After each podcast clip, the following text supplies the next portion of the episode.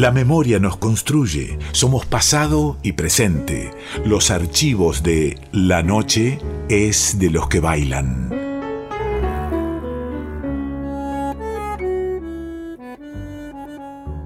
El 24 de febrero pasado se cumplieron 90 años del nacimiento de una de las compositoras, letristas, poetas que renovaron el tango allá en la década del 70.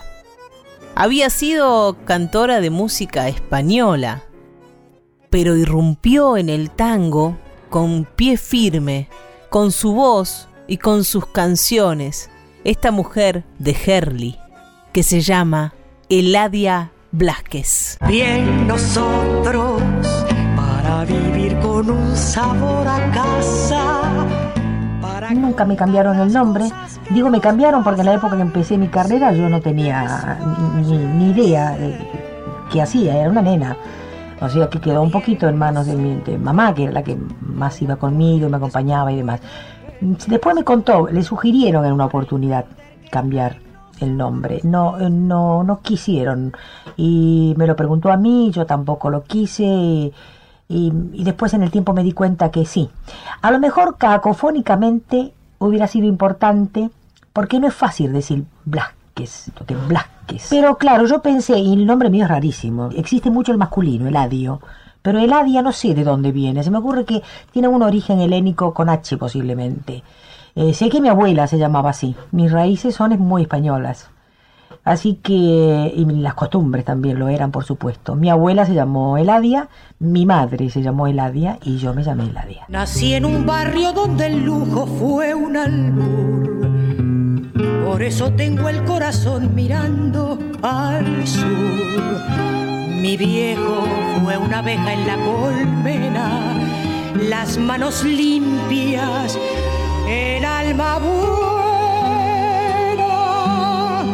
Yo nací en un hogar muy humilde, con un padre de Salamanca, que me inculcó su austeridad, su sentido de la ética y del honor. Muy castellano eso.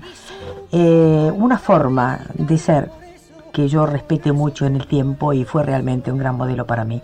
Y con una madre andaluza, eh, más alegre tal vez que mi padre, diferente, de ahí me viene a lo mejor cierta socarronería que a veces empleo en mis espectáculos, en mis letras. Y en mi manera de ser, porque a mí me gusta mucho el humor, me gusta, me encanta el humor. Me gusta reírme, como me gusta mucho ponerme también trágica a veces, según, según. Creo que somos un poco de todo. Soy muy autodidacta, intentaron enseñarme, por supuesto, y el profesor casi directamente dijo, mamá, déjela señora que haga casi, me pega una patada, porque realmente yo me escapaba de los estudios, hacía disparates propios, hacía acordes de, de, de en aquellos tiempos, era una avanzada de séptima, cosas así. La introducción al tango, que fue como un despertar que yo ni avisoraba que lo tenía adentro y un día me encontré escribiendo por pedido de Miguel Sarabia si Buenos Aires no fuera así. Me dijo, ¿por qué no haces una letra de Buenos Aires con ritmo de bailecito? Le digo, ¿no te parece disparatado, Miguel? No, me dice, ¿te acuerdas que era original? le gustaba todo, innovar, innovador. Digo, bueno, voy a ver si me sale. Llegué a casa y compuse el, aire de bailecito, que después lo grabó él, lo grabaron a su padre, lo grabó un montón de gente. Buenos Aires tiene un río que lo acuna, que lo besa. Si no fuera así, así, ay, qué gran tristeza. Y descubrí la palabra, de Buenos Aires, pucha, qué lindo. Y empecé, empecé a cantar tangos, a grabar tangos y a, darlos. Me preguntan, ¿tenés? Sí, tengo. Y, y cuando me empezaron a pedir tangos, dije, bueno, hasta ese momento no tenía mucho, uno, dos, y empecé a hacer, a hacer. Y me acusé. Hice una producción en poco tiempo de 40, 50 temas. Y dije, ¿será el último paso artístico? ¿Cuál será el último?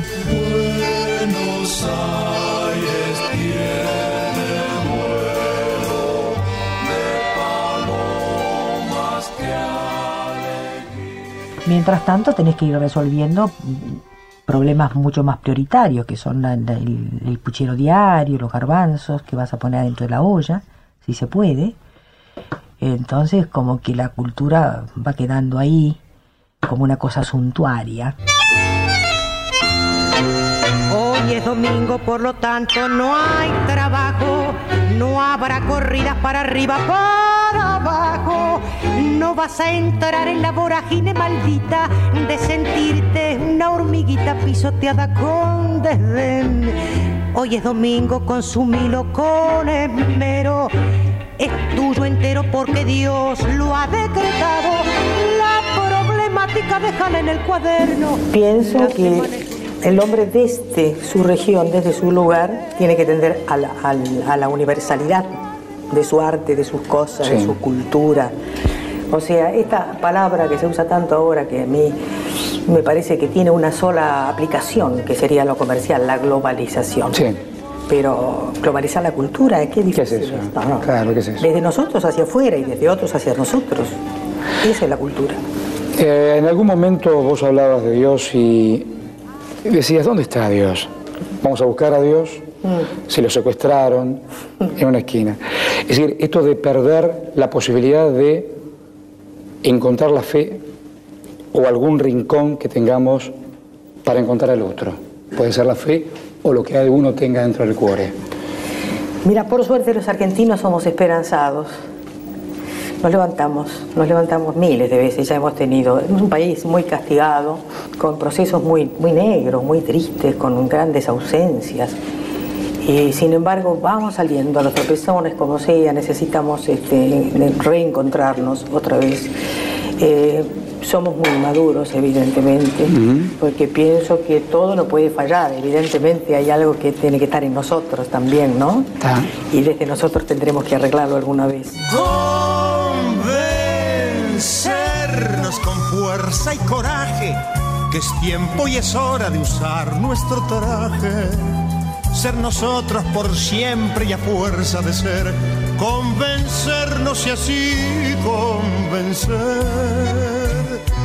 Y será al menos una vez nosotros, sin ese tinte de un color de otros, recuperar la identidad, plantarnos en los pies, crecer hasta lograr la madurez. Le pedimos prestada a nuestro compañero Horacio Embón esta entrevista, esta charla mano a mano que tuvo con Eladia Blasquez en el año 1996, donde recorren algunas cuestiones de su carrera, pero también mucho de lo que pensaba Eladia en esa década del 90. Me quedo pensando, uno va pensando en voz alta a medida que voy charlando con vos.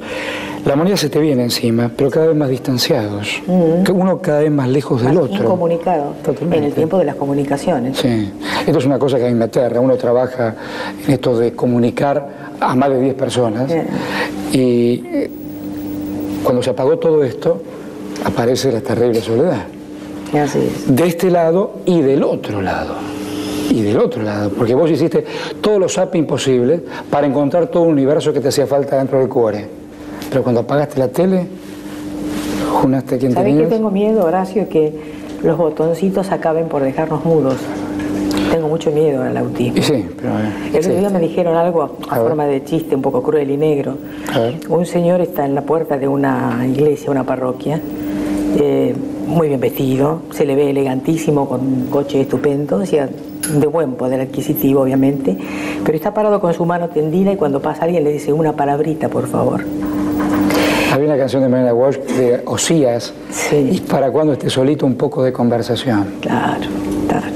Lo que no debemos dejar es de comunicarnos nosotros a nivel así, Sí, sí, claro. de seres humanos. Claro, esto de Después las máquinas son útiles, pero ¿Qué tienen te que está pasando en la cabeza? ¿Qué te está pasando en el cuore? Tienen que ser útiles para otras cosas. A mí me encanta, por ejemplo, llegar a un lugar y ver que la gente hoy puede, la que puede, este, investigar su cuerpo con una máquina y saber en 30 segundos qué, ¿Qué le pasa, pasa? y dónde le pasa. Claro. Ahí sí está muy bien aplicada la técnica, pero ojo con la técnica, ¿no? Que no Sí. se confunda con los valores espirituales, aquellos Sí. que tienen que permanecer y yo te diría engrandecer todavía, ennoblecer cada vez más. Cuando al- algún dirigente de turno dice, no, o sea, el país no tiene, no tiene mal humor, el país no está mufado. Esto va más allá de los gobernantes de turno. Así es.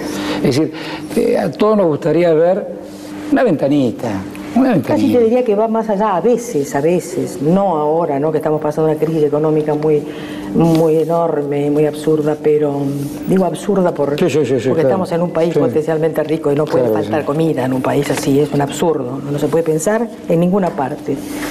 Eh, pero pienso que a, a la dirigencia en general le haría falta salir un poquito más, tomar contacto más en la calle, pero también ir a todas partes, ¿no? Porque si se puede vivir en un barrio paquete y no se ve más que eso, parece que todo está mejor. Pero es bueno movilizarse en todo sentido, ¿no? Ir a los barrios. Qué buena fe que Dios me ha dado y para qué me han estafado Estoy más solo que un buzón en una esquina, más aplastado que una sardina.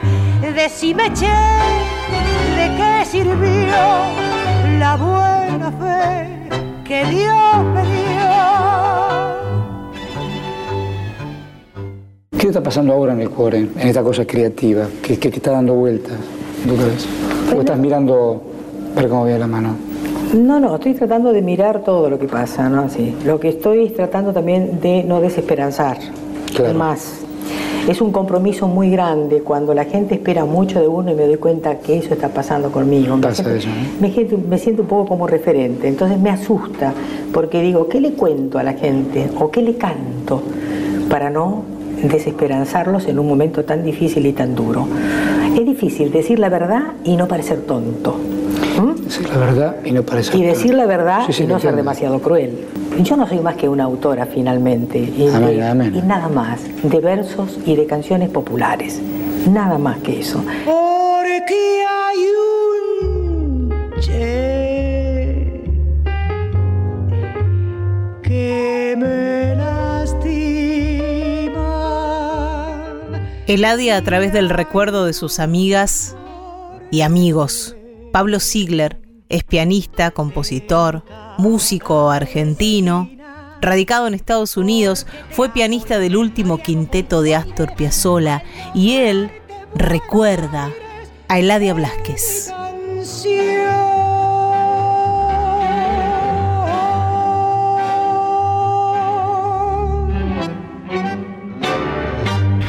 Hola a todos, mi nombre es Pablo Ziegler.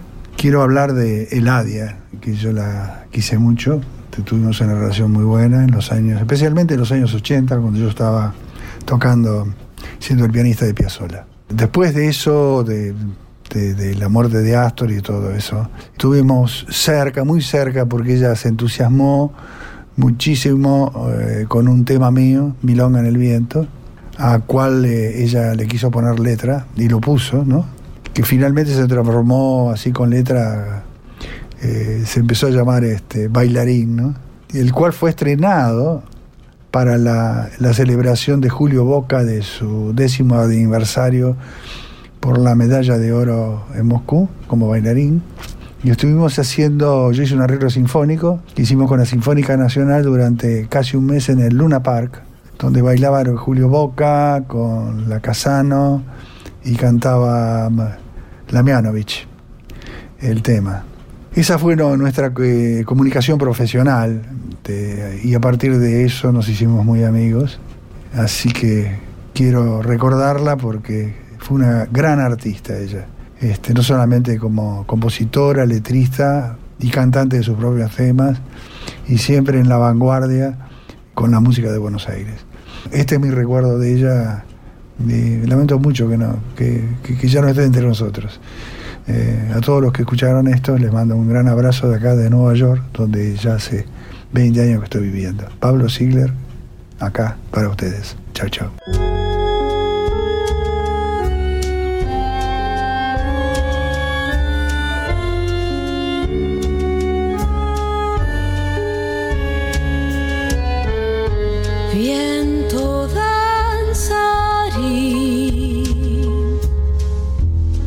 Girando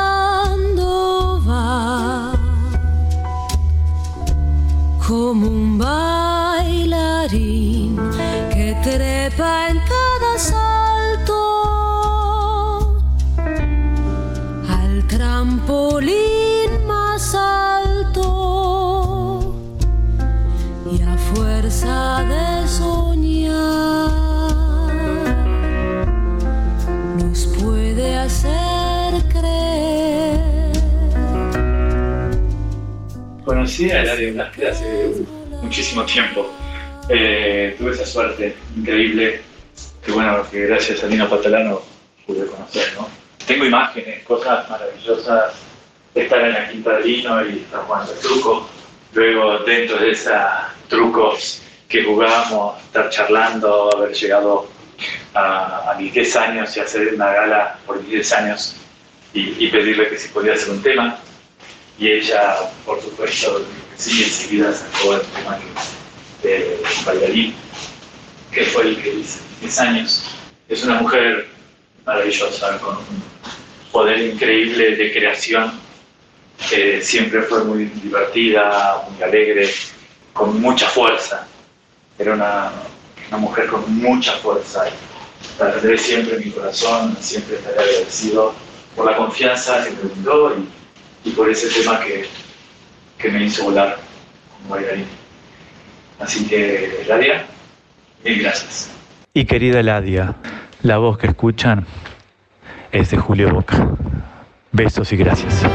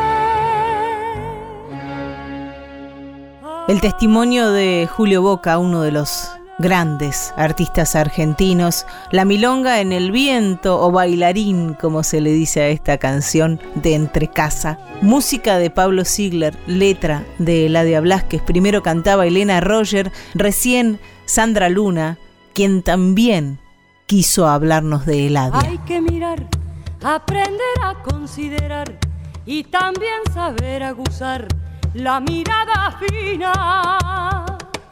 Brota el rosal, desparrama luz y color, pero algunos miran la flor y otros las espinas.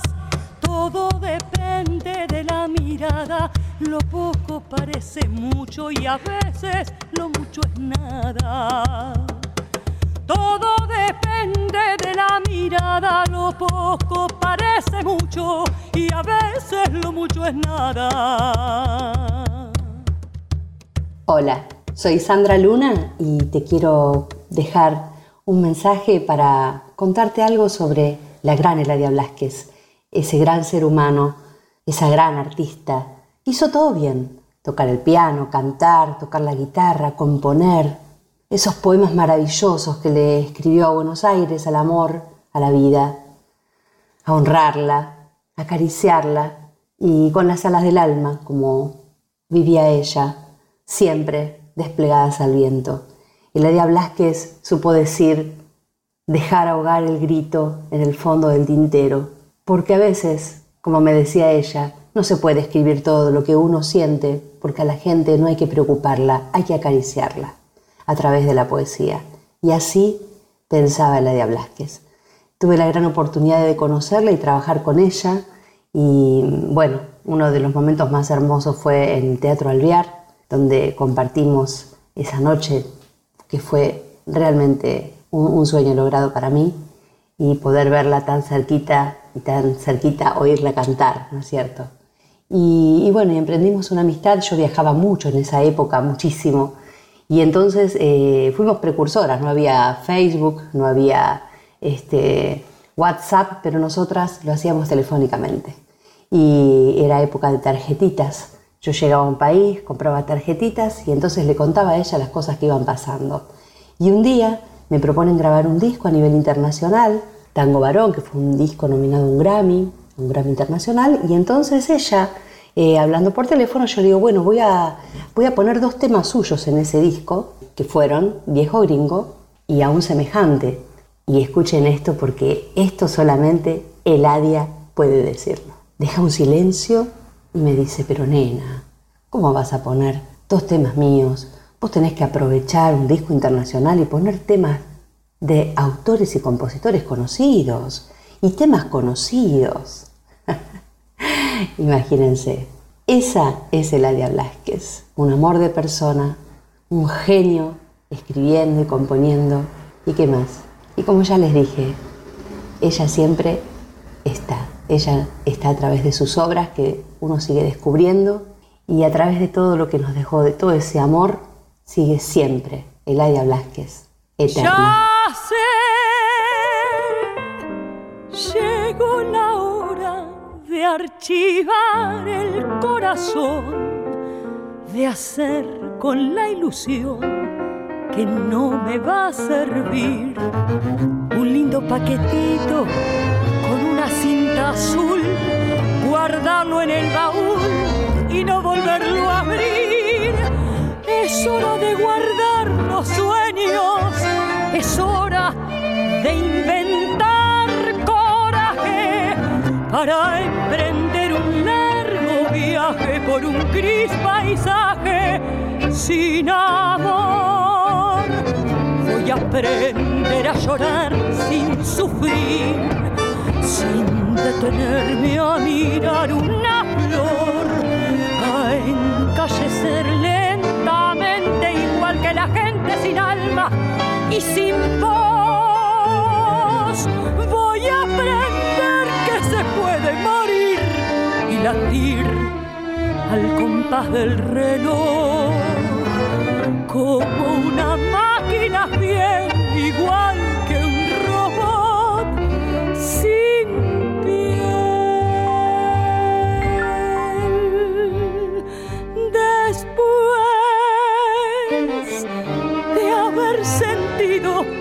hasta el dolor a los demás, de darme sin medir, de amar sin calcular. Llegó la indiferencia metiéndose en mi piel, pacientemente cruel, matando mi verdad. Saber que no me importa nada de alguna vibración pasada y caminar narcotizada por un mundo helado sin amor. A aprender a llorar sin sufrir, sin detenerme a mirar una flor, a encallecer lentamente igual que la gente sin alma y sin voz. Voy a aprender que se puede morir y latir al compás del reloj